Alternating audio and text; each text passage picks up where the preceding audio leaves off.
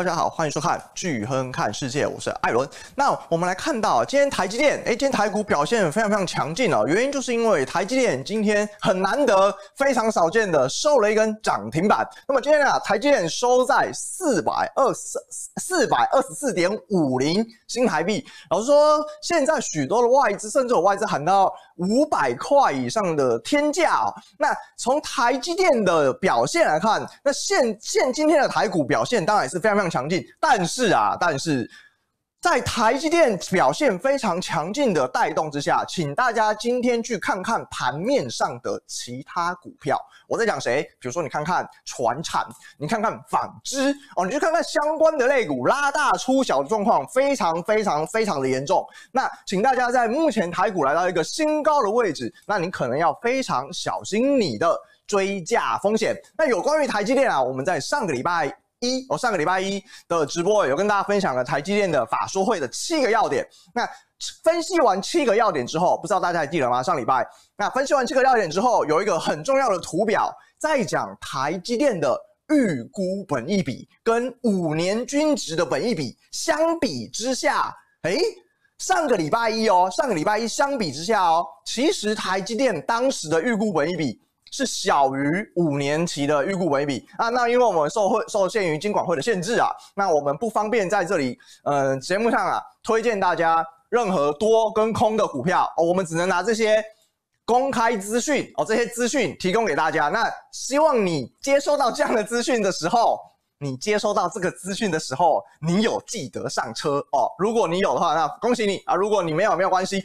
如果你没有哦，这就是一个非比较严肃的问题。如果你没有，我会建议大家，你依靠这一次台积电大涨的经验，你没有上到车，那你可能哦，你可能需要补充一下市场上对于估值评价、估值衡量的三个方法。第一个方法就是我们刚刚讲的，诶，你拿自己的本益比跟预估，呃，不是，你拿预估本益比跟均值本益比哦来做相比，自己跟自己比。第二个方法是跟同业比，第三个方法是现金流量，哦，透过 DCF 的方式来比。那这三个方法如何比？哎，大家可以去小弟的粉丝团，叭叭叭，哎，你就 Google 一下 a l n 看世界，叭叭，你查一下。那我都有清楚的写在上面，教大家以大呃，教大家从这一次台积电的例子，哦，这次台积电大涨的例子，如何来学，如何来看法人最常用的。估值的评价的方式，因为哦，如果你去追消息，你常常会追得慢，你懂我意思吗？或是你常常被人家盗货，因为消息是人家放出来的嘛，对不对？你常常被人家盗货，那你站在现在的时间点，或是站在未来的时间点，如何看台积电的价值是不是大于价格？如果价值大于价格，你当然适合追价嘛。但如果是价值小于价格，那问题就大了哦，你的肉就不多了，嗯，能够往上空间的肉就不多了，甚至追价风险就出现了。那这整体的估值衡量方法，那我把它写在那里啊，大家可以加入那加入小弟的粉丝团，你可以看一下。因为我们今天的节目不是要讲台积电啊，哦，所以太多的东西我不方便在这里在这里跟大家介绍，太多的方式也不太适合在这里教学，所以大家可以去看看那个粉丝团。好，我们今天的节目最重要的是。台积电已经上涨了，不要再看过去了哦。很多人解盘会去解过去已经发生的事实，很多人像很多财经部落客或很多的分析师，他们会拿已经发生的价格来做解盘，那你有什么用？没有用啊，都已经涨上来了哦，说什么用啊？不要闹了。那我们现在要看的是未来哦，来看的是未来。那今天要带领大家看看，从一九七三年以来的历史经验哦。美元已经启动了下一轮的下跌周期哦，已经启动下一轮下跌周期。那在上个礼拜尤其明显哦，上个礼拜美元指数跌破了九十六的大关之后，继续往下探，一直往下走，一直往下走。那今天跌破了九十四哦，今天跌破九十四。那整体而言，美元的下跌循环确实正在发酵当中。那第一个问题来了，美元可能弱到什么程度？哦，可能弱到什么程度？那很多人会说，哎，美元会不会跌三十五 percent 呢？大家知道美元跌三十五 percent 什么概念吗？美元如果跌三十五 percent，美元指数要跌到六十左右，六十五左右，这很可怕的跌势哦。美元指数跌到六十六十五这个位置，我认为不太可能。那我们今天会用从一九七三年的美元循环的角度来看，大概抓一下美元大概可能落底在什么样的区间。我在讲的是区间，不是一个绝对价格，可能落底在什么样的区间里面。好，第二个是在美元这样的下跌的环境里面，你应该怎么布局？哦，你应该怎么布局？可以跟大家分享，美元的下跌环境里面对台积电影响非常非常大哦，对台积电影响很大很大，对新兴市场的股票影响很大很大很大哦。我们今天啊会在节目的中段啊会跟大家介绍，美元大跌之后，投资人你应该布局什么样的资产？所谓的布局是资产组合 portfolio 的改变，你可能过去持有很大规模的。嗯，已开发国家的股票，或许你可以拨一点资产进来哦。某一些因为美元大跌而产生利多的这些周期型股票。好，第三个，我们今天要带领投资人一样，我们要回来看看美股。那美股我们都知道，美股目前的估值哦不便宜哦不便宜。那对比科技股来说，美股的价值股怎么样？诶，事实上不查你不知道哦，诶，不抓你不知道。现在对比科技股来说。价值股，美股的价值股估值预估本一比哦，来到历史新低，非常非常非常低的位置哦，历史新低的一个位置。那所谓的价值股有谁？我随便举，比如说像 Caterpillar，比如说像 Visa，比如说像万事达卡，那辉瑞药厂哦，这些就传统的，我们讲的是那个比较偏价值型的股票哦，价值型。那价值股现在的估值来到历史新低哦，对比科技股来说。然后，第四个，我们今天带领大家看看，从虚了本益比来看，很妙哦。虚了本益比来看，人家都会说高风险高报酬，其实以现在股市发展的步伐，尤其科技股领军整体大盘的攻高，老实说，现在美整体的美股大盘开始浮现高风险。低报酬的问题，那我们在节目的后段会跟大家介绍虚了 PE。好，我们现在看看美元指数目前跌破了九十四的大关，那现现目前啊收在九十三点九十三点八三嘛，对不对？大家可以看看，上礼拜啊美元指数跌破了一个平台之后往下灌，往下灌，一去不回头，一去不回头，现在来到九十三点八五的位置哦，九十三点八五。那当然也是这个原因啊，哦，当然也是这个原因，有许多的。人继续看多黄金嘛？哦，继续看多黄金。我待会儿跟大家介绍美元指数下跌，美元指数跟黄金之间的相关度。我可以跟大家讲，美元指数跟黄金相关度只有四十趴，四十趴而已。哦，四十趴而已。所以，请你不要再说美元指数下跌，黄金上涨，不是。我们上礼拜讲过了，是因为实质利率哦，实质利率的创低哦，实质利率不断的往下探底，所以造成了黄金没有孳息的那个动能，没有孳息那个优点就被凸显了。好，我们再回来看看美元指数。在我们看美元指数之前，有一个非常重要的逻辑要先帮大家来做建立。所为什么呢？因为美元指数我们都知道。美元指数有美元微笑曲线的特性，比如说美元在微笑曲线的左边的光谱的时候，美元在左边光谱代表美元上涨，美元在右边的光谱也代表美元上涨。那左边光谱跟右边光谱有什么不一样？左边光谱代表的是第一个，全球经济进入衰退期。那全球经济进入衰退，资金当然会找地方做避险嘛。那全球哪个地方？最安全，但是美元资产，所以市场资金会进入美元资产来做避险。好，这是第一个。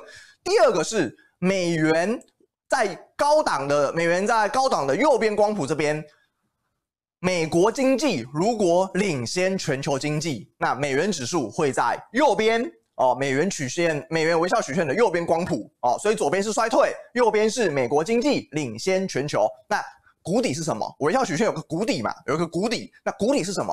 谷底就是全球经济如果复苏，美国经济表现比较落后一点。全球经济复苏，美国经济表现比较弱一点，市场的 risk on 就是风险偏好情绪就会被点燃。为什么？因为人都是贪心的哦，人就是贪心的。我们待会跟大家讲这个理论，人都是贪心的动物，人都是不理性的动物。它很容易人人们很容易因为诶可能经济变好了，新兴市场的利率比较高，我就会去追逐新兴市场的股票、新兴市场的债券哦，所以这是一个风险偏好情绪的一个点燃。好，那为为什么讲这个？这非常重要的一个原因啊，就带领回来，带带领回来，大家看看现在全球经济的表现怎么样哦？因为我们要先知道全球经济表现怎么样，我们才可以来判定美元指数嘛，对不对？我们刚刚讲啦，右边光谱是什么？美元升值的右边光谱是。美国经济领先全球经济哦，美国经济领先全球经济。那现在我们就要看看全球经济表现怎么样。我们来看看哦，白色线哦，白色线是美国的 market 制造业 PMI，老实说表现不错哦，对不对？你可以看到中国财新制造业 PMI，诶，只能在五十以上，五十一点二哦，财新 PMI 表现的不错，相当好。再来是你看到欧元区的 market 的 PMI 也靠近五十的位置哦，大概四七位置。看到台湾的。market 制造业 PMI 也是出现复苏，我虽然还不到五十，但仍然在一个复苏的脚步。什么意思？你从右边的四个 PMI 来看，哦，右边这四个 PMI 来看，基本上 PMI 都在一个上行轨道，就是景气的复苏的轨道上面。那这代表的资讯是什么？诶，是不是美元避险的那个要素减弱了，开始从左边光谱滑滑滑滑到。谷底这个光谱慢慢的滑，不是马上啊，哦，慢慢的、慢慢的，当然不是马上哦，慢慢的滑滑滑滑下来，所以你才可以感觉得到最近美元的表现好像比较弱，因为点燃了什么市场的那个风险偏好的情绪。好，我们再看看债市，债市怎么看？为什么要看债市？哦，为什么看债市？债市非常非常重要啊，大家，我建议大家做投资啊，你一定要懂债市哦，因为利率是一切。定价的基准哦，你一定要懂债市，你要懂债市。如果你是做宏观经济的人啊，你在宏观经济什么意思？宏观经济就是你的很多国投资啊，你有投资美股，你有投资陆股，你有投资台股，你一定要观察债市哦，非常非常重要哦。全球最大的市场是债券市场哦，不是股票市场。好，我们来看看债市。目前小弟我帮大家做啊，上礼拜五的七月二十四号的那个美债殖率曲线，还有我们对比三月底的时候。就是新冠疫情爆发的时候，三月二十四号的美债殖利率曲线。好，殖率曲线是什么？为什么这么重要？殖率曲线是市场。把各个天期的美国债券把它画出来哦，每个殖利率天期的殖利率画出来，画出来之后形成一条线。好，你可以看到下面这边哦，下面这边不是很清楚啊，大家可能听着我讲就好。下面可能是三个月期哦，六个月期、一年期、四年期、五年期、六年期，每一个年期往上对上来哦，都是一个亿哦，都是一个殖利率的点。有没有看到这边是一个点哦？那每个点形成了这条曲线，这条曲线代表什么概念呢？曲线斜率如果是往上的，代表的是市场认为景气在扩张。如果斜率改变，你可以看到七月二十四号的斜率跟三月二十四号的斜率，两个斜率是不一样。三月二十四号可能在这里，然后七月二十四号怎么样？都更陡了哦，是不是更陡？对不对？所以整体斜率的改变，市场基本上在认为。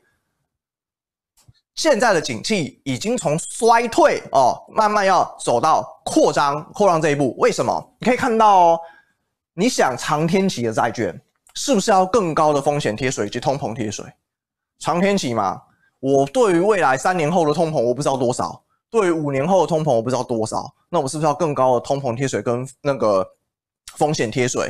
可是啊、哦。如果市场避险哦，避很凶的话，或是认为未来的景气状况不好的时候，就会去买长天期债券。我会把长天期债券的殖利率压低哦，长因为债券价格走高了嘛，有人去买，代表债券价格走高，那债券价格走高，殖利率就下滑，所以斜率就会变平缓哦，不会那么陡，会变平缓。所以你可以看到现在的改变，现在是从三月二十号、三月二十四号的原本是这样的斜率哦，现在变陡了哦，七月二十四号已经变陡，四个月之后。其实市场现在正在 price in 的是景气扩张哦，也不是景气衰退。好，我们再来看看啊，为什么啊市场的风险偏好的情绪哦是怎么摆荡的？可以跟大家分享，左边的天平哦就是嗯报酬率吧，就是 benefit 哦，右边的天平是 risk 是风险，在报酬跟风险之间，其实市场啊其实就像吃瓜群众啊，情绪会在。市场情绪会在避险以及追逐风险之间摆荡。那为什么会摆荡？因为风险管理，因为风险管理这非常非常重要。这里面最重要的核心就是交易室里面的风控哦，有一个风有一组风控人员，风控室对于整体交易里面的避险管理哦，以及风控那个、呃、风控管理。那在管理之下，在这样的管理之下，如果是基本上交易员跟风控室他们达成一个共识，哎，现在市场其实老实说风险没有这么强了哦，风险没有那么强了。然后风控室也说，哦，OK 啊，好像风险没有那么强了，那。就放行更多的资产，放更多的资产，我们来到新兴市场，我们来到更高风险的市场里面，诶，市场的 risk on 的情绪哦就会被点燃了，那就会渐渐的往 benefit 哦就会往报酬率这个天平移动。那如果如果经理人也认为，哎呦，现在市场的那个风险很高，风控室的人也说，嗯，现在风控现在市场风险真的蛮大的。所以大家，你们不要配太多权益性资产，你去配一些固定收益 FICC 的哦。那这时候啊，债券的配置比重提升，所以市场资金就会往避险的方向移动。所以这其实都是，这其实是一个天平式的发展哦，是一个天平式的发展。所以啊，这背后最最重要的核心就是风险控制的概念哦，在风险控制的概念左右的市场的投资配重。那在这样的环境之下。我们来看看，现在美元又来到一个下跌循环哦。美元下跌代表市场避险的情绪已经没有这么强了哦。大家听懂为什么？我们刚刚看前面这边，你已经知道了嘛？市场避险的情绪没有这么强了。那美元下跌，市场避险情绪不强，那要第一个，美元可能会弱到哪里？第二个，美元可能嗯，在下跌的环境里面，你可以配些什么资产哦？你可以配一些什么资产？我们现在看看。从一九七三年的经验来看啊，这一次美元的下跌循环哦，可能可能美元指数会跌到哪里？我们现在看看上一次的美元的下跌周期，你可以看到美元指数在上一次的下跌周期里面，诶，从一九七三年不列颠森林协议的瓦解之后啊，进入了浮动汇率时代，美元其实历经了这两轮哦，这两轮的那个强弱的周期，那历史上两次美元指数转弱。我帮大家统计，都出现了这三种的背后宏观总体经济的特性。第一个是联准会哦，联准会实行一个宽松的货币政策。第二个是美国的经强账哦，占 GDP 的比重变差。再是第三个很重要，非常非常重要，最重要在这里，美国经济的成长率相对全球的 GDP 成长率下滑，造成了美元下跌循环。诶，是不是我们刚刚讲的？我们刚刚讲的那个微笑曲线？微笑曲线在一个谷底式的发展，诶，美国经济好像变得比较弱，全球经济表现还可以，诶，美国经济比较比较弱的时候，美元进入一个下跌的微笑曲线，哦，就这时候产生，哦，就这时候，那在这样的环境下，大家可以看到，美元指数是红色线，哦，美元指数是红色线，在一九八零年代的时候啊，美元指数就下跌一大段，哦，下跌一大段，全球 GDP 哦也下跌一大段，诶。我们先讲到这里好了，先讲到这里。美元指数下跌一大段，那，全球 GDP 也下跌一大段，刚好反映了这一这个背后的宏观经济面。好，我们再来看看一九九七年也一样哦，全球的美国跟全球 GDP 成长率之间的差值哦下跌了，那美元指数哎不好意思也下跌了一大段。那现在哦现在在这里右边，现在在右边，美元指数起跌了吗？如果你用更宏观的角度来看，哦，可能美元指数现在才刚开始要跌，哦，刚开始要跌。之前我们跟大家分享嘛，我们以短单来说啊，短短的期货交易单来说，我们之前有交易过那个，之前我有跟大家分享啊，我在美元指数九十七点的时候。哦，九十七点的时候，那进场空单，然后大概在九十五的时候出场，哦，大概赚两百点，哦，那是短单，哦，那是短单，但是九十七到九十五不叫做下跌啦，那我会认为它是个修正，哦，我认为它是个修正。那所谓的下跌，代表的是更长周期的下跌，哦，更长周期可能会来到八开头，啊，当然有人市场有人说会下跌三十五 percent 来到六开头，我觉得那太夸张，哦，我觉得太夸张，我觉得来到八开头是可能的发展，哦，是可能的发展。好，我们现在在这个位置。我们现在在这个位置，以美元指数的月线来看，哦，美元指数月线来看，不好意思，其实现在美元好像根本还没跌哦。如果你更长期维度的角度来思考，美元指数似乎还没有跌到。那刚刚我们有一个非常重要的定义嘛，美国与全球的 GDP 成长率两个差值，两个相减之后，如果不好，那美国美元指数很可能走跌，对不对？跟大家提供一个数据，IMF、呃，那个 IMF 最新的一个预估哦，美国经济今年可能会衰退百分之八，GDP 啊，美国的 GDP 成长率今年可能衰退百分之八，那全球衰退多少？四哦，全球可能衰退四，那。美国跟全球比是不是就比较烂了？美国衰退负八啊，那全球衰退负四哦，对不对？台湾人比较好，台湾正一哦，台湾在正一的位置，那你都可以感觉到，其实美国经济似乎比全球经济表现哦落后不少哦，落后不少，所以啊，你才可以感觉，你才可以知，才可以发现，美元指数确实目前有哦相当程度的一个下跌疑虑哦，这是从美国经济的角度出发。第二个是全球经济。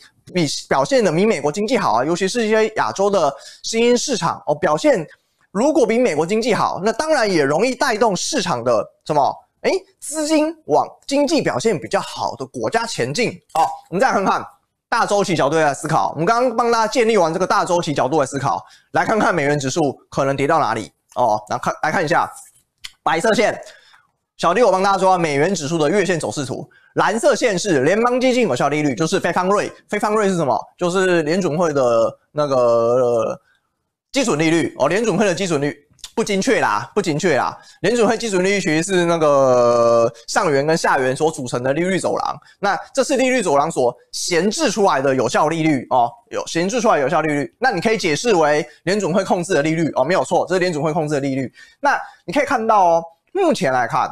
联准会经历了新一轮的降息循环，有没有？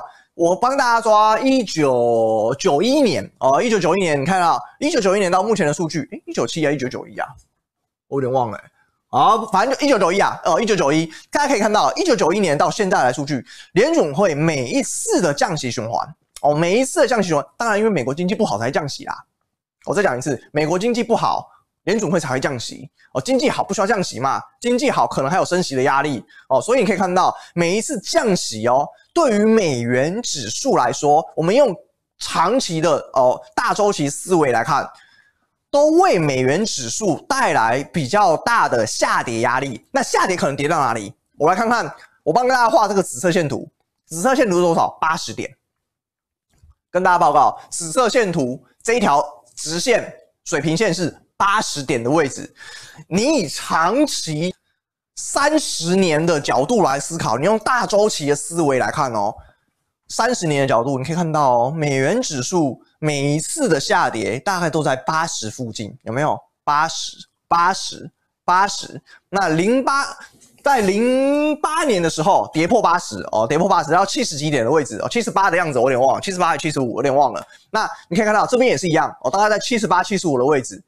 都在八十的附近摆荡哦，八十附近摆荡。那我就帮大家算了一下啊，嗯，我心算好了，嗯，这一次的美元指数的高点大概在九十六、九七的位置嘛，我们算九十六好了，九十六。如果以八十来看的话，哦，那跌幅是十六趴，十六点六哦，十六点六趴，哎，是不是不到市场上很多分析师讲的跌三十五趴？跌三十五趴，大家知道美元指数跌到哪里吗？跌三十五趴的话，美元指数要跌到这里，诶，跌到这个位置。跌到这个位置是破底再破底的位置哦，我认为这个可能性是比较小的哦。跌到六开头这个这个数字，我觉得是可能性是比较小的。如果要跌三十五趴这个数字的话，哦，高盛啊，高盛不是说跌三十五趴吗？高盛讲的啊。那如果跌三十五趴这个数字，我觉得嗯，以周期的角度来思考，好像不太会出现。然后过去历史上也长期来看也没有出现过这样的状况，所以我会认为跌十六趴、十七趴。这样的周期思维来看，似乎比较合理哦。所以美元指数，我们目前来看哦，以长周期、大周期的角度思维来看，八十附近似乎会是美元指数的低档区哦，低档区。那在美元指数的下跌环境里面，还有一个很重要的基准逻辑哦。我们刚刚看完了总体经济表现。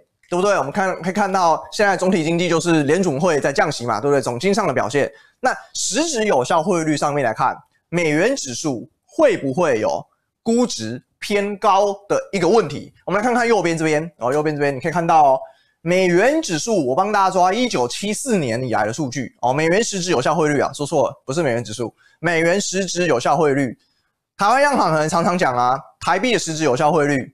台湾央行很爱用啊，我就故意的，我真的是故意的。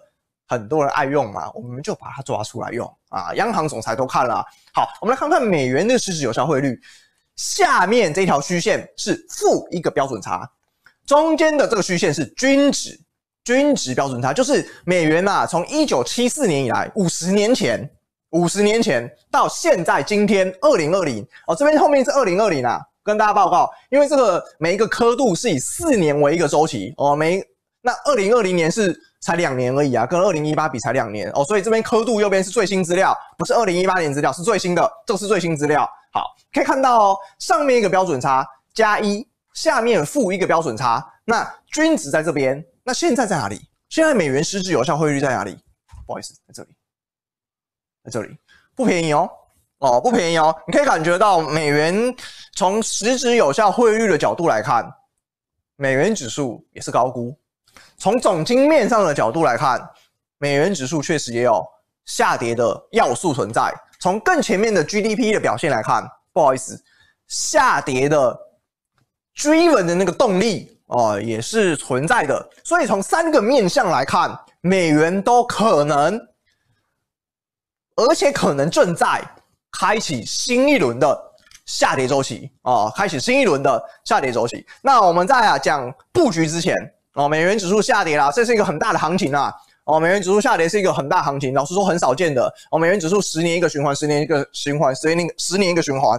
那在这样的一个大循环里面，哦，非常非常少见。那投资人应该怎么样布局？我们待会跟大家介绍。那在介绍这些之前啊，一样，朋友们帮我们留言问问题。哎，不要问台积电啊，我们这边受限金管会法规限制，我们不能讲台股的啊。所以你不要问台积电嘛，你也不要问生技股。生技股我讲过很多次啦。就是我在我个人的粉专里面有发收到一些投资人问生技股，那生技股跟大家说过很多次，叫你不要买哦，不要买。我一样，我一直是这个论调。生技元年，我不相信哦，我不相信。生技股是这样子的，除非你很熟哦，那不然大家不要碰。原因是哦。因为生技股就是解盲跟不解盲嘛，啊解盲过的话就是涨停，啊解盲不过就是跌停，啊除非你有内线啊，不然我会建议你不要碰哦。好啊，大家都有什么样问题都可以留言问问题。那么像最近哦，入股可能很多人问哦，港股可能有一些投资人会问哦，一些新兴市场的配置可能投资人会问，比如说有投资人想问澳币，我遇到好多人问澳币哦，待会儿跟你讲澳币，真的啊，美元的大跌环境里面，哎呦，你应该买谁？澳币好像。在里面呢，澳币好像真的在里面。好，我们啊一样欢迎大家留言问问题，好不好？留言问题。如果我们觉得节目还不错，节目还不错，那我帮我们分享，好，帮我们分享。好，好，大家什么问题都可以留言啊。我看看。好，有位 Aaron 想询问我之前推的四档股票逻辑是什么？非常非常好，这个逻辑我们在这个直播里面讲过很多很多次了，我再讲一次哦、因为有人问，有人问我就会再讲啊，没有关系哦、大家都可以问哦，讲、过可以再讲，没有关系哦、呃，因为可能其他人也不知道。我这边在这个直播有推荐过四档股票，第一档是谁？Apple A A P L，第二档是微软 M S F T，第三档是波音 B A，第四档是能源股的 Exxon Mobil。那为什么？为什么提这四档？为什么我配这四档？你以为我是乱选的？不是，真的不是乱选的。这四档我是挑过、挑过再挑过的哦。我们我们这个节目在道琼指数一万九千点的时候，我们翻多嘛？那翻多了开始买股票啊。那我跟大家推荐这四档。为什么推 Apple？为什么推微软？的原因是市场从衰退到，呃，不能讲衰退啊。市场从经历过一波大跌，像股市经历一波一波大跌之后，通常都是无差别式的下杀。这种。美股一天给你一千点、一千八百点、八百点的这种跌势，告可以跟大家讲，这种都是无差别式的下杀。那市场本来就会给科技股一个更高的本益比，你懂我意思吗？在无差别下杀的环境里面，科技股的本益比如果也被错杀，那市场是不是要回补？哦，市场需要回补给他这个本益比，因为市场本来就给他一个更高的啊。可是这一次我因为错杀了之后，诶，那我是不是要回补这个本益比给你？Apple，所以我选了 Apple，还有微软。那第二个逻辑是在周期的概念里面哦、你如果你去查美元呃美银美林的投资时钟哦，你去查这个投资时钟，它是一个循环周期投资的概念。在这个周期投资的概念里面，市场从衰退到景气复苏的这个周期里面，非常重要领跑的股票会是科技股，科技股会是第一棒哦，会是第一棒。所以我特别选了两档科技股的原因就在这里，科技股会是复苏周期里面的第一棒。那第二棒是谁？第二棒是谁？工业股。所以我选了 BA 工业股。这一档 BA 为什么选它的原因是，波音可能波音当时。跌到九十几块，我个人入手在九十六块，哎，现在不要买，我现在不要买，我没有跟大家推荐股票的意思，我只是告诉你我买什么地方，我没有跟你推荐股票哦，我没有跟你推荐股票。波音当时因为它跌势很凶，然后它又是工业股，所以我个人推荐波音。波音可以替代，你可以替代成 Caterpillar 哦，Caterpillar，大家听，大家知道 Caterpillar 是谁吗？就是做挖土机的，开拓重工啦，哦，Caterpillar，你可以把它换成 Caterpillar 哦。第四个。工业股之后的接棒，能源股哦，所以我选的 ExxonMobil 哦，这背后是有景气循环的概念在里面的哦。我选这四档是背后是有景气循环的概念在里面，不是乱选的哦，真的不是乱选的哦。科技股先走，所以选了两档科技股，让大家先赚到钱。再来是选一档波音，再选一档 ExxonMobil，在景气循环比较靠近中期的时候，你可能会有一点利多产生哦。这是一个 portfolio 的概念哦，portfolio 的概念。好，那为什么选呢？就是。因为这样的概念，那持有的时间会多长？持有时间基本上，目前我个人是认为有一些事情，有一些可以分批了获利了结。呃，对于针对科技股来看，哦，因为现在估值老实说不便宜嘛，对不对？哦，估值不便宜啊，有一些东西可以获利了结。那如果你要持有更长期也是可以的，我认为持有更长期也是可以的。那如果没有没有什么，如果市场没有什么黑天鹅风险的话啦，假设啦。没有黑天鹅风险，我个人甚至可能会持有到三个月哦，三个月到半年哦都有可能哦。我个人那随着市场，我们跟着市场的 flow 走，我们跟着市场的 flow 走。如果有什么黑天鹅风险啊，该停该停利还是要停利啊。哦，但我目前为止我还没有停利哦。我个人目前是满仓的，我个人目前是满仓。好，再来是有一个 Aaron，他就是想询问军工股的看法是什么哦？比如说现在美中的冲突加剧啊，军工股看法嗯很好。推荐第一档雷神，大家知道雷神干嘛的吗？做飞弹的。嘿嘿嘿。如果你觉得美中要打仗啦，美中在南海的冲突很大，第一档雷神军工股哦，军工股。第二档是谁？诺克。诶，大家以为是波音对不对？诺克。第三档，你以为还是波音？不是，洛克希德马丁。我推荐这三档，不是波音。波音你可以，你可以选第四档。哦，我会觉得第一个雷神，第二个诺克，第三档洛克希德马丁，第四档才是波音哦。对于军工股的看法是这样子。好，我们继续往下。有一位唐先生想询问，Intel 可不可以抄底了？哦，那 Intel 这件事情啊，基本上我认为我不知道，我不知道，因为 Intel 基本上基本上在做一个赌注嘛。什么意思？Intel 放弃目前的代工了，因为它七纳米确定。确定就打输人了嘛，对不对？那七纳米要委外代工，代表了 Intel 在于制造端啊，晶片制造端这件事情，那已经放弃了。那 Intel 转到什么？转到设计，更专注在原本的本业，更专注原本本业。那我不确定这件事情，Intel 打不打得赢 Apple？我不确定，我真的不确定啊。那因为 Apple 自己的自制晶片的能力其实也不会太差啊。那市场上有很多人制造晶片嘛，像 AMD 嘛，所以对于 Intel 的未来展望啊，看不懂的东西，我真的看不懂。跟跟大家分享，Intel 我看不懂，看不懂的不要买。我再讲一次，看不懂的不要买。你为什么一定要去买 Intel？其实你可以去看看目前的半导体设备股啊，嗯，半导体设备股设备股有谁？应材、科林研发、科磊这三间，对不对？你们可以看一下半导体设备股啊，像台积电的资本支出。扩大了十 percent 嘛，对不对？这代表什么意思？资本支出的扩大，相关的设备股肯定是要受惠的啊。那谁谁受惠？好像 ASML，ASML 大家大家一定耳熟能详了啦。哦，刚刚刚大家提供另外三档哦，另外三档。好，有位唐先生想继续询问：今年三月高平等的债券被杀到乱七八糟，这种状况未来发生的机会大吗？你目前那时候三月份。头等债被下杀很严重，主要是因为流动性风险。什么是流动性风险？市场资金不够了哦，市场资金不够了。拆款利率像那那时候的 LIBOR，大家知道 LIBOR 什么？离岸美元拆款利率 LIBOR 大涨哦，市场的美元流动性很紧，造成了很多的基准利率都大幅的上冲。基准利率上冲啊，当然债券的利率也要走高啊，那这一定的嘛。哦，利率就是一切定价的基准，有没有？这时候就发生了，LIBOR 利率走高。一些相关的一些其他的，像 swap 利率也走高，债券利率当然也要走高，头等债的利率当然也要走高，空债的利率当然会被拉哦。所以整体而言啊，整体而言，最后原因就在于美元流动性。那现在美元流动性够还是不够？可以跟大家报告，够。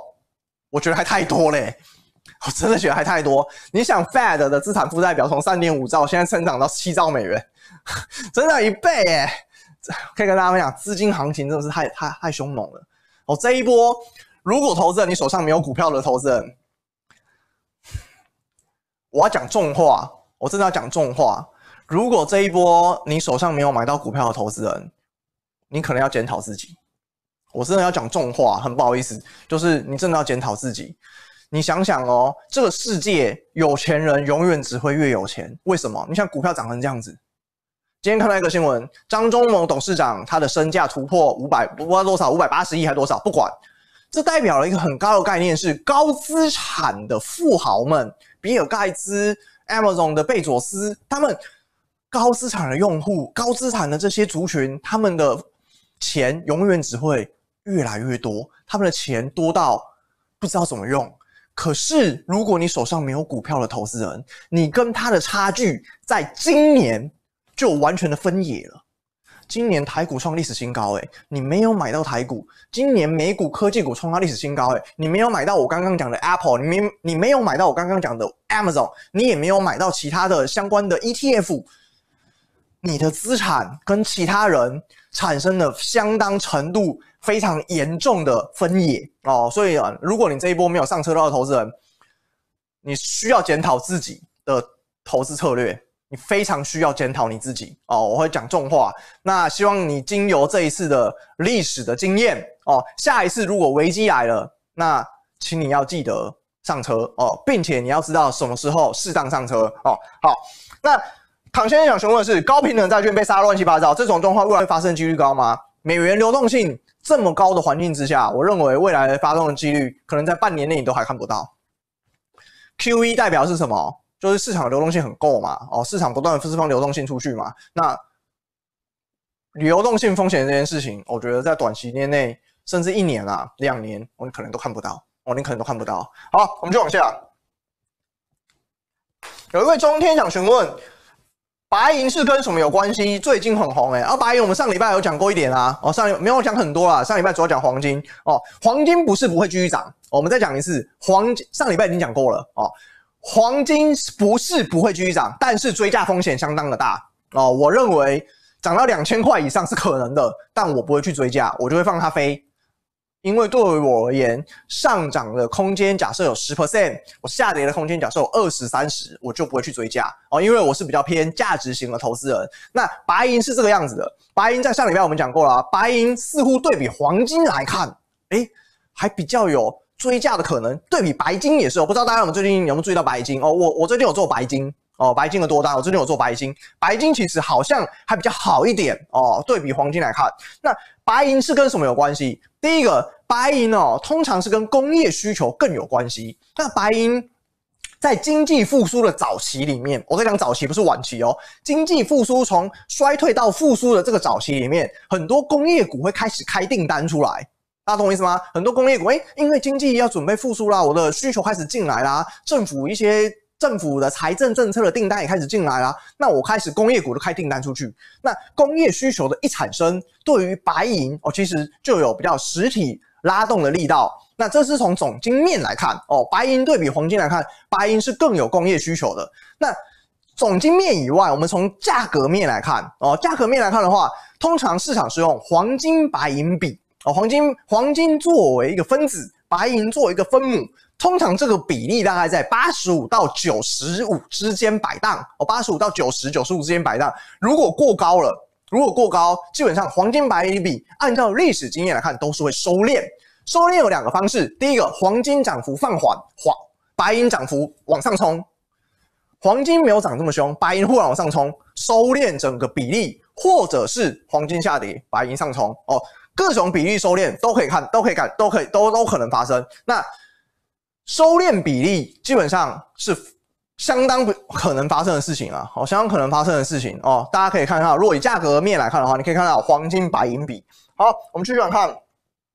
有位庄先生想询问，现在在这个位阶，美股它什么东西可以买？我待会儿跟大家分享啊。现在在这个位阶。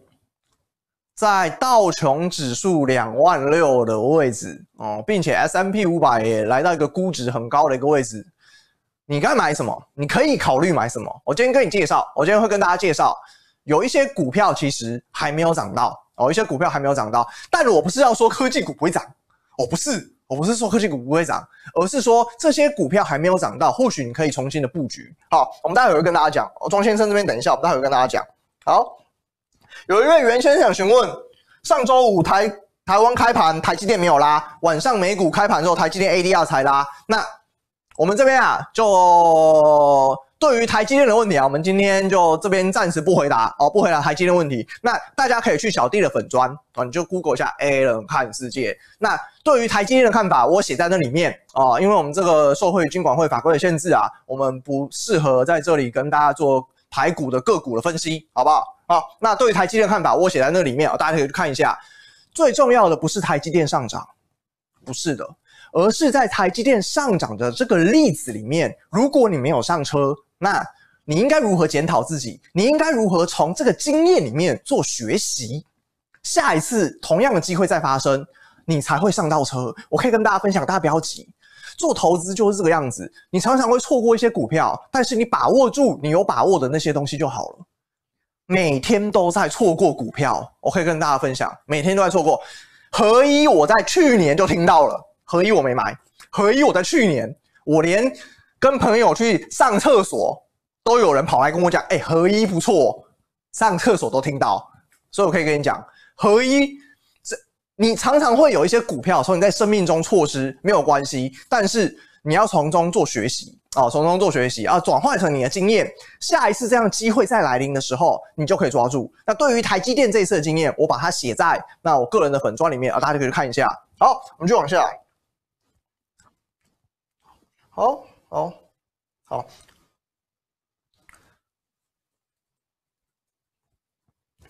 好，好，好，有一位李先生想询问。美元指数大跌对油价的影响，好，我们待会会讲一下美元指数的大跌里面对油价的影响是怎么样哦。当然我会我去抓过去三十年的历史啊，哦，我去抓过去三十年的状况来跑出一个相关度 correlation，那大家可以来参考一下，好不好？那由于问题很多啊，问题很多，大家一样可以去小弟粉专留言问问题，因为啊，我们受限于节目的时间的限制，我没有办法每一个问题都回答到，哦，非常抱歉，我没有办法。但我知道大家因为最近的行情。好像不错诶，那很多人想要，第一个你可能想问要不要上车啊，巴拉巴拉。那你可以来我们粉专问问题，虽然我不会推荐你上车不上车啊，我没收你钱，我干嘛推荐，对不对？但是我会跟你分析，我会跟你分析。好，我们来先看一下美元的大跌的环境里面，投资人你应该怎么布局？哦，非常非常重要。美元大跌了，你就这样听听就算了吗？当然不行啊！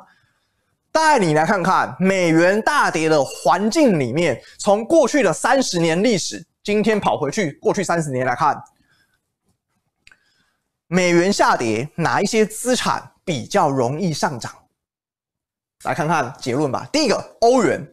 废话，美元跟欧元本来就是跷跷板，所以不要看欧元了。你把欧元拉开，澳币。看第二个，澳币很妙哦，居然跑出澳币这个家伙，诶这个这个啊，我先重新讲一下，这个相关度是这个样子的。美元指数如果下跌，这些这些商品就会上涨哦。如果是负相关，负相关嘛，代表美元下跌，这些商品上涨。那如果是正相关呢？零轴以上代表的是正相关，零轴以下代表的是负相关。那上面的正相关代表的是美元指数如果下跌，这些资产可能，嗯。可能会下跌，那美元指数如果上涨啊，这些资产可能会相对应的上涨哦。我跑我跑过去三十年的 correlation 来看，好，你可以看到欧元就是绝对的哦，越趋于越趋于下面的负一啊，代表绝对相关。那越越不趋于一的，代表是嗯可能相关程度是四成，可能相关程度是六成。哦，你应该可以这样解读。哦，四成哦，六成。这样，这边只有零点四、零点六嘛，大家自己算，零点四就是四成嘛，哦，零点六就是六成嘛，啊，你自己看嘛。好，我们来看看哦，澳币，澳币很妙哦，跟美元的负相关程度超过八成，什么意思？美元下跌，澳币有八成的相关度会上涨。哦，很妙哦，很妙哦，可以看到澳币，这代表什么意思？代表美元下跌啊，澳币高几率是会上涨的哦。以过去三十年角度来看，为什么？很简单啊，因为美元指数下跌，很容易就会造成很多原物料的上扬，原物料价格上，美元美元跟原物料是负相关嘛？哦，美元跟原料负相关，所以原物料价格上扬，对于这些哦，澳币啊。商品货币，我们叫做大宗商品货币，因为澳洲出产很多铁矿砂啊、铜矿啊、巴巴这些基础原物料。那澳币基础原物料价格的上涨，澳币当然也相对应的形成了强劲的支撑。好，我们再来看看油价。刚刚有问到油价哦，在美元的下跌环境里面，油价可能表现怎么样？我们不考虑供需哦，在这个图表里面，我们没有考虑到供需，我们主要就是跑过去三十年的 correlation，就是美元下跌的时候，原油什么表现？好，你可以看到哦，在过去三十年表现，美元下跌，油价是上，油价是上涨的，负相关有没有？布兰特原油 WTI 都是上涨的，美元下跌，德国债券也是上涨的，美元下跌，纽币也是上涨的，美元下跌，CRB 商品指数。上涨的，那你可以看到美元下跌，英镑是上涨的；美元下跌，十年期印度债券是上涨的。你都这边都可以感觉得到，这边是什么？很大程度都跟新兴市场有关系，对不对？你有没有发现，很大程度像 CRB 商品指数里面，很大程度都跟新兴市场有关系。谁？巴西？有没有发现？巴西像这印度有没有？十年期印度债券上涨，基本上新兴市场哦。在美元下跌的环境里面，对于原物料、新兴市场都形成了比较强劲的负相关变化。我们来看看黄金，黄金的相关度大概就四成了。什么意思？美元跟黄金没有这么相关。我再讲一次，从这样的三十年的周期，我们跑出来看，结果美元指数跟黄金没有、没有、没有那么相关。美元如果下跌，黄金。可能上涨，也可能不上涨，没有那么相关。那黄金跟谁最有相关？上礼拜有讲过了，实质利率啊，是实质利率。好，我们来看看啊，美元下跌，诶、十年期美债殖利率，诶、好像相关度也还好。我们再来看看，美元如果下跌，哪一些股票可能下跌？哦，这边哦，你看到美元如果下跌的话，诶、在六成哦，相关度在零点六，深成指哦，台币。妙了，居然有台币，我我跑出来相关度我也蛮意外的啦，哦，我也蛮意外，跑出居然台币。那台币我觉得大家可以忽略啊，为什么？台币这边跑出来有台币跟人民币啊，我觉得可以忽略啊，因为我们是管理浮动汇率制度啊，大家听懂我意思吗？我们是管理浮动汇率制度，所以哦，这个相关度你就看看吧，哦你就看看，因为就看当时的央行总裁对于管理浮动汇率制度的政策态度怎么样哦。那我跑出过去三十年是。是这样子嘛？哦，那前几任的态度是这样，那这一任的态度都不一定是这样子哦，对不对？所以啊，对于汇率啊，你把它拿掉啊，因为有管理的层面在里面哦，管理层面在里面啊，我认为那个参考程度就还好。好，你可以看到，美元如果下跌，创业板 S&P 500日元哦相关的一些对于入股的表现，哎，好像比较没有这么乐观哦，没有那么乐观。那这是从。相关度的表现来看，哦，相关度的表现来看，那右边这边啊，有一些股票，像人民币啊这些啊，哦，不是不是人民币啊，上证指数啊，上证五十、沪深三百，目前有其他的做多题材啊，哦，目前有其他的做多题材。那这边右边的话，美元上涨里面，这些股票可能会下跌嘛，对不对？那我认为现在是还好，大家看看右边这边就左边这边就可以了，哦，左边这边就是美元下跌的环境里面，美元下跌的环境里面，你应该小心的。哦，这些这些这些哦，非常非常小心，好不好？非常，你不是小心啊，关注哦，不能用小心这个字眼，我口误。关注哦，你应该可以关注一下新兴市场啊，哎，最近新兴市场的股票、新兴市场的债券，在美元下跌的环境里面，左看大家看左边这边，诶，好像可以点布局哦，好像可以点布局啊。我我这边多空请你自由判断啊，多空请你自由判断。我们这边没有跟大家做什么推荐好，我们再帮大家抓一个更显著的发展。美元指数的下跌周期里面，新兴市场跑赢已开发市场。已开发市场有谁？德国、日本、美国。德国、日本、美国、英国哦，这些已开发市场。那你可以看到，我帮大家抓的周期也是一样，也是蛮长的一个周期哦。从二零一三年以来啊，你可以看到黑色线是美元指数哦，黑色线是美元指数，红色线是什么？诶 MSCI 已开发市场减掉新兴市场，什么意思？已开发假设是一，那新兴市场假设是二啊，相减之后不就变一个负值了吗？对不对？啊，负值之后，当然指数都会往下走嘛。哦，你可以往下走，有没有？最近有没有发现？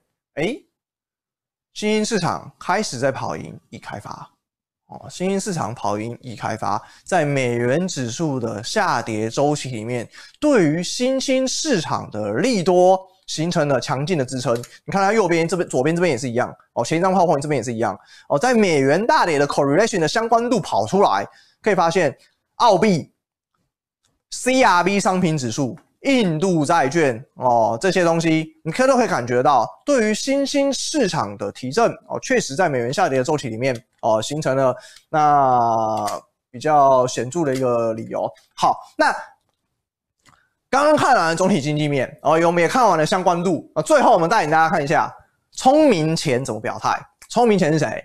对冲基金啊，哦，避险基金，比如说你常常听到什么桥水啊，什么桥水基金、量子基金、绿光资本。我们常常听到这些，我们把它定义到为聪明钱。那市场的聪明钱其实就是投机性的资金，投机性。那投机性资金啊，就是绿色区块，绿色区块。蓝色线是美元指数，红色线是商业性资金。商业性资金代表什么意思？真的有交割需求的人，他们真的需要交割哦。这是期货，这是期货市场。那真的有交割需求，那绿色线绿色区块是没有交割需求，一起来把它掉诶，它是来赌博的哦。我们来看看绿色线的人怎么赌哦，因为绿色线的人对于市场是比较敏感的哦。好，对于市场是比较敏感，因为它是来赌博的嘛。那最近可以看到美元指数聪明钱的布局刚转做净空单，刚转做净空单哦，一些大咖，美元做美元的一些大咖，做美元期货的一些大咖，最近才开始。转做净空单，开始放空美元啊、哦，开始放空美元。那这是从筹码面上来看，所以我们今天看到了三个：第一个，总经面上的美元指数的压力；第二个是美元指数下跌之后，投资人似乎可以考虑布局，而且像原物料啊、新兴市场哦，这是 correlation 跑出来的相关度。第三个，聪明钱的布局，美元指数目前市场上开始转做布局。净空单，好，那待会我们大家会来跟大家分享一下美股哦，跟你讲跟大家分享一下美股的看法。那许多投资人想问嘛，现在在这个位阶哦，那美股应该怎么看哦？在美股应该怎么看？那如果大家觉得我们节目不错，记得帮我们分享哦，记得帮我们分享。那帮我们订阅很重要，哎，刚刚没讲到订阅，哎，真的哎，不行，我一定要你们订阅，这真的是 非常非常重要的一件事情啊，因为我们很多的资料其实。很多的资料是我自己个人自掏腰包买的啦，哦，个人自掏腰包买的。那一份资料其实不便宜哦，你以为很便宜？没有，一份资料真的不便宜啦，一份资料是不便宜的，可能有些资料是要五位数的哦，可能有些资料是要照这个数字的。所以啊，大家如果可以的话，就我们订阅吧，好，帮我们订阅。好，我们来看一下美股。美股呢，目前的位阶里面，我帮大家画出了，嗯。两条线哦，第一条线是二十 MA，二十 MA 是什么？大家都知道吧，月线嘛。还有美股的两百 MA 哦，两百 MA 是美股目前从技术分析上面来看哦，比较长线的支撑。我们先讲一下技术分析，待会儿我跟大家分享一下基本面的分析，好不好？我们一样哦，先打预防针哦。技术分析在我们的这个直播里面啊，大概占百分之三到百分之五的交易策略的思考。百分之三到百分之五而已，我没有很大的交易策略思考。那我提供给大家做这样的一个分享，好不好？你可以看到二十 MA 跟两百 MA 最近要干嘛？今天晚上就要黄金交叉了。今天晚上就要黄金交叉。道琼指数二十 MA 跟两百 MA 哦，是一个以超长期的角度来思考。二十 MA 即将要往上，往上干嘛？突破两百 MA 年线的一个概念哦，这是一个很长线的思考哦。那我们来看看。每一次二十 MA 突破了两百 MA 之后，以过去五年的角度来思考，过去五年哦，四年啊，说错了，过去四五年来，因为这个图啊画不了那么长，所以啊，我就抓四五年。你在更长期角度、更长期角度来看，也是这个样子啊。更长期角度来看也是这样子。那我抓二零一六年到二零二零年的的变化来看，你可以看到哦，最近几次的二十 MA 突破两百 MA 之后，美股都走了一波比较大的多头。哦，美股都走了一波比较大的多头哦。你看到，在二零一六年。突破一次哦，二十 MA 突破两百 MA，那在二零一九年，二十 MA 突破了两百 MA，最近今天晚上就是今天晚上，今天晚上二十 MA 可能要突破两百 m 哦，因为因为很近了嘛，我在这里哦，非常非常近了，我在这里，那今天晚上应该就是会突破哦，二十 MA 突破两百 MA，那多空请你自由判断，我再讲一次，在讲到这个图表之前哦，我真的要非常非常小心，多空请大家。自由判断，我这边只是分享观察上的趋势给你看哦。每一次二十 MA 突破到两百 MA 都有这样的趋势产生。我没有叫你买股票哦，多空请你自由判断。待会我会跟大家分享，你可以布局哪一些股票哦，你可以布局哪些股票，因为现在的位阶其实确实不贵，如呃不是不贵。现在的位阶确实不便宜哦，所以我必须灌输你非常强烈的风险性、风险上的思考、风险的意识哦。每每二十 MA 突破两百 MA，确实都出现了一波大牛行情哦。但是呢，但是呢，多空请你自由判断哦，因为我没有收你钱嘛，我没有收什么投顾费啊。多空请你自由判断。好，我们再来看看全球资金的行情里面，我们再讲，你应该配置，你应该在。二十 MA 突破两百 MA 的环境里面即将要到来嘛，对不对？在这样的环境里面，你我们先来看一下市场的资金最近爱买谁？哦，因为市场我们都是尊尊重市场嘛，对不对？你应该爱买谁？第一个，我们来看看欧元区。哦，最近欧元区的股票市场很喜欢哦，哦，市场很喜欢。你看这是月增率表现，MOM 哦，大家看一下下面这边。哦，是 MOM，我抓到七月二十号了，哦，七月二十号数据，MOM，好，你可以看到哦。今年这个月七月份跟六月份相比哦，近月市场最爱买欧元区原物料科技股出现了，科技股，再来是生技股哦，不是讲生技啊，不好意思说错了哦，美国的生技股是那个包含在医疗保健下面哦，这是医疗保健类股，不是生技股哦，再是原物料，我们发现大宗商品新兴市场小型股大于大型股，市场愿意买小型股高于大型股，很妙诶。市场资金跑出来这样这样的状况。好，再来看看，在过去一个月里面，市场的资金诶，对于买美股的情绪比较弱一点。不管它，你不要管它。再往下看看，equity 股票，诶，对于买股票的气氛好像也没有那么强。再看看现金，对于持有现金的意愿也没有这么强。看到那个工业股、债券、银行股都出现了资金流出的行情。这边讲的是投资人的部位啊。哦，投资人的部位，什么投资人部位？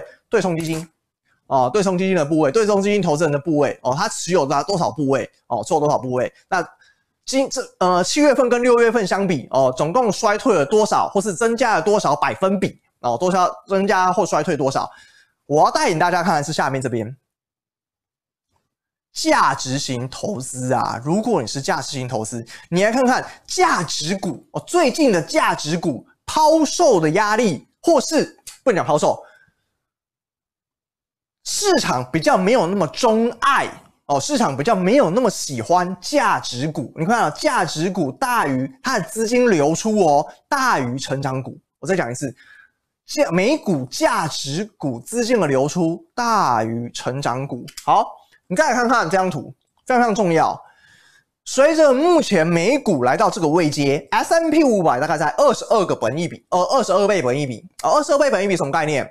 嗯，大概高于五年均，大概高于十年均值，大概一到两个标准差，很贵的意思啊。哦，高于一到两个标准差，十年均值嘛，十年均值就在这里。哦，美股目前本益比可能在这里，哦，大概高一到两个标准差。哦，那原因是因为 S M P 五百里面含了很多档巨型的股票，谁？微软、苹果、亚马逊、Google、Facebook，那这些股票，因为它本来在这一次循环里面就涨得很凶，所以导致了整体大盘带动了整体大盘往上冲哦。如果把这些股票拿掉，像 Netflix、微软、苹果、Amazon、Google、Facebook，你把它拿掉，拿掉的时候，你会发现哦，美股其实没涨到。三月份以来，三月二十六号、三月二十四号以来，大家知道为什么三月二十四号股股市翻多吗？我们也是在三月二十四号股市翻多的。为什么？联准会愿意进行无限 QE，并且宣告将要购买垃圾债哦，愿意购买部分呐、啊，哦，部分垃圾债不是全部哦，部分哦，部分垃圾债。那这是一个非常强烈的一个总体经济上的翻多讯号。那可以看到，自从这样的翻多以来，三月底市场触底以来，最近有没有？如果你扣掉一些大咖、啊、权值股之外，其实美股没什么涨到，几乎没涨，哦，几乎没涨哦，这很妙哦。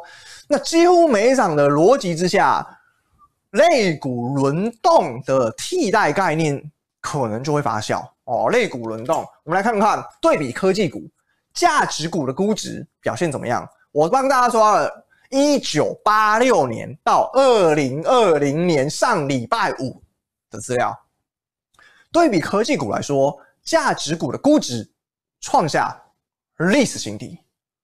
什么意思？我不是说科技股不会涨，我不是说科技股不会涨，而是如果你持有一些科技股哦，或许你可以增持或是多配置价值股。价值股可能有谁啊？比如说什么 Capital 啊，哦，比如说什么 Visa、MA 啊、万事达卡啊，这些哦，就是传统比较一些价值型的股票哦。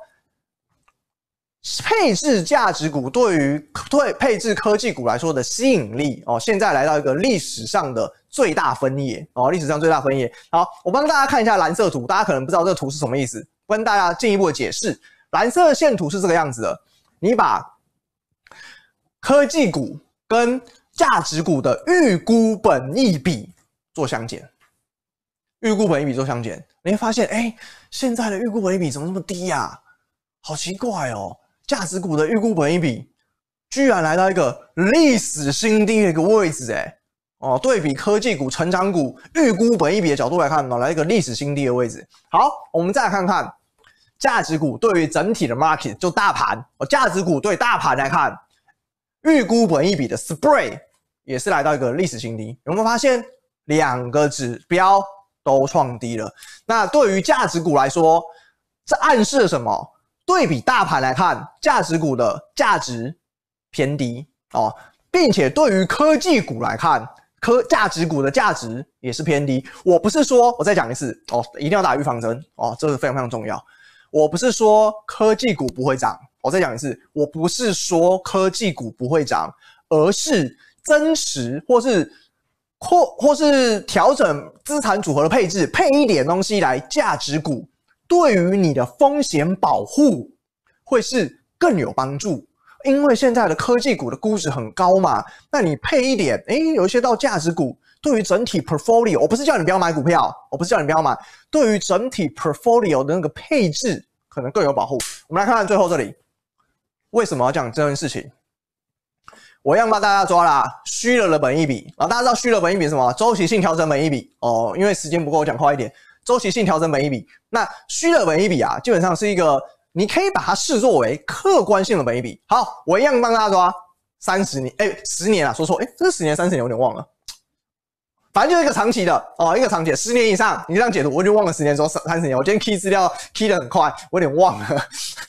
我有点忘，不好意思啊，不好意思。那你反正你要视作一个长期的，我记得好像三十年诶、我记得好像三十年。好，反正啊，你把它视作一个长期的那个趋势线，橘色线，你把它视作为长期的趋势线。那每一个蓝点哦，你每一个蓝点就是每一个月线的表现哦，每一个月应该是三十年吧，我有点忘了诶、三十年还是二十年啊？我有点忘了。反正呢，每一个点哦，就是一个统计资料。你可以看到哦，从整体的 S M P 五百的趋势来看，干嘛？随着本益比越高，报酬率越小。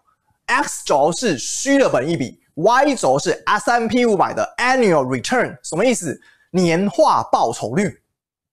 我再讲一次，X 轴是 S M P 五百的虚的 PE Ratio，Y 轴是年化报酬率。你可以感觉得到。随着虚的本益比往右边走，虚的本益比越来越高，虚的本益比越来越高，报酬率越小，对不对？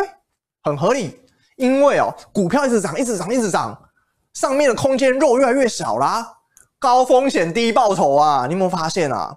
高风险低报酬，有一些股票一涨偏离估值太多了。有一些股票哦，像台股很多哦，我不点名哪一档哦，最近很红嘛，很多嘛。有一些股票偏离估值太多哦，你要非常正视这个问题哦。高风险低报酬在右边这边浮现，虚的本益比一直往 X 轴的右边走的时候，高风险风险越来越大。但是你的报酬率，你看看年化报酬率越来越低，越来越低，越来越低，越来越低。高风险低报酬。好，那现在我们回来看看美股目前的估值在哪里，对不对？美股目前的估值，以 S M P 500的大盘来看，目前美股的估值虚的本益比在二十九点九六倍。我刚刚查的，我刚刚进来的时候才查的，所以这个数字是最新的，二十九点九六倍。好，我们啊，从二十九点九六倍出发，我们就算三十倍嘛，对不对？我们从二十九点九六倍出发，往上画过来，我们再画过来，Y 轴对标 Y 轴，哎，年化报酬率大概在五趴多，什么意思？期望值啊，期望值就是啊，这张图最重要彰显的概念就是期望值，高风险低报酬在越来越浮现，你的风险越高，反可是你的期望值越来越低。你承担超高风险，你期望值越来越低。那现在美股在这个位置，现在大家承担三十倍的虚的本益比哦，大家承担三十倍虚的本益比，那你可以得到的期望值是多少？大概在五点一、五点二，大概在这个位置啊，五趴多、五趴多的位置。所以哦，可以跟大家分享，如果你手上有一些股票虚的本益比很高，本益比真的很高，你想把它卖掉获利了结，不笨啊。真的不笨哦，获利了结并不笨。如果你手上有一些股票的估值并不便宜，那你可以把它获利了结哦。高风险低问低报酬的问题哦，包含了这台股的非常非常浮现。那如果投资人你现在要进场美股，以大盘来看哦，你大概给大家现在那个期望值的概念啊，就是五趴报酬，五趴报酬。好像还可以啦，好像还可以，但是因为科技股涨很多嘛，因为这是 S&P 500全体，我我抓的是 S&P 500全体的，那因为这是 S&P 500里面很多科技股，可以跟大家分享，价值股可能在这里，价值股可能在这里，价值股的虚 PE 的那虚的 PE ratio 是比较低的。哦，那价值股以过去的均值趋势线来看的话，你可以看到，假设是二十五倍好了，我们把它画上来，那对比来看。年化报酬的期望值，价值股的年化报酬期望值似乎比较凸显哦，似乎比较凸显。好，那这就是我们今天的节目，非常谢谢大家收看啊！每周一同一时间五点到六点继续收看阿伦看世界，拜拜。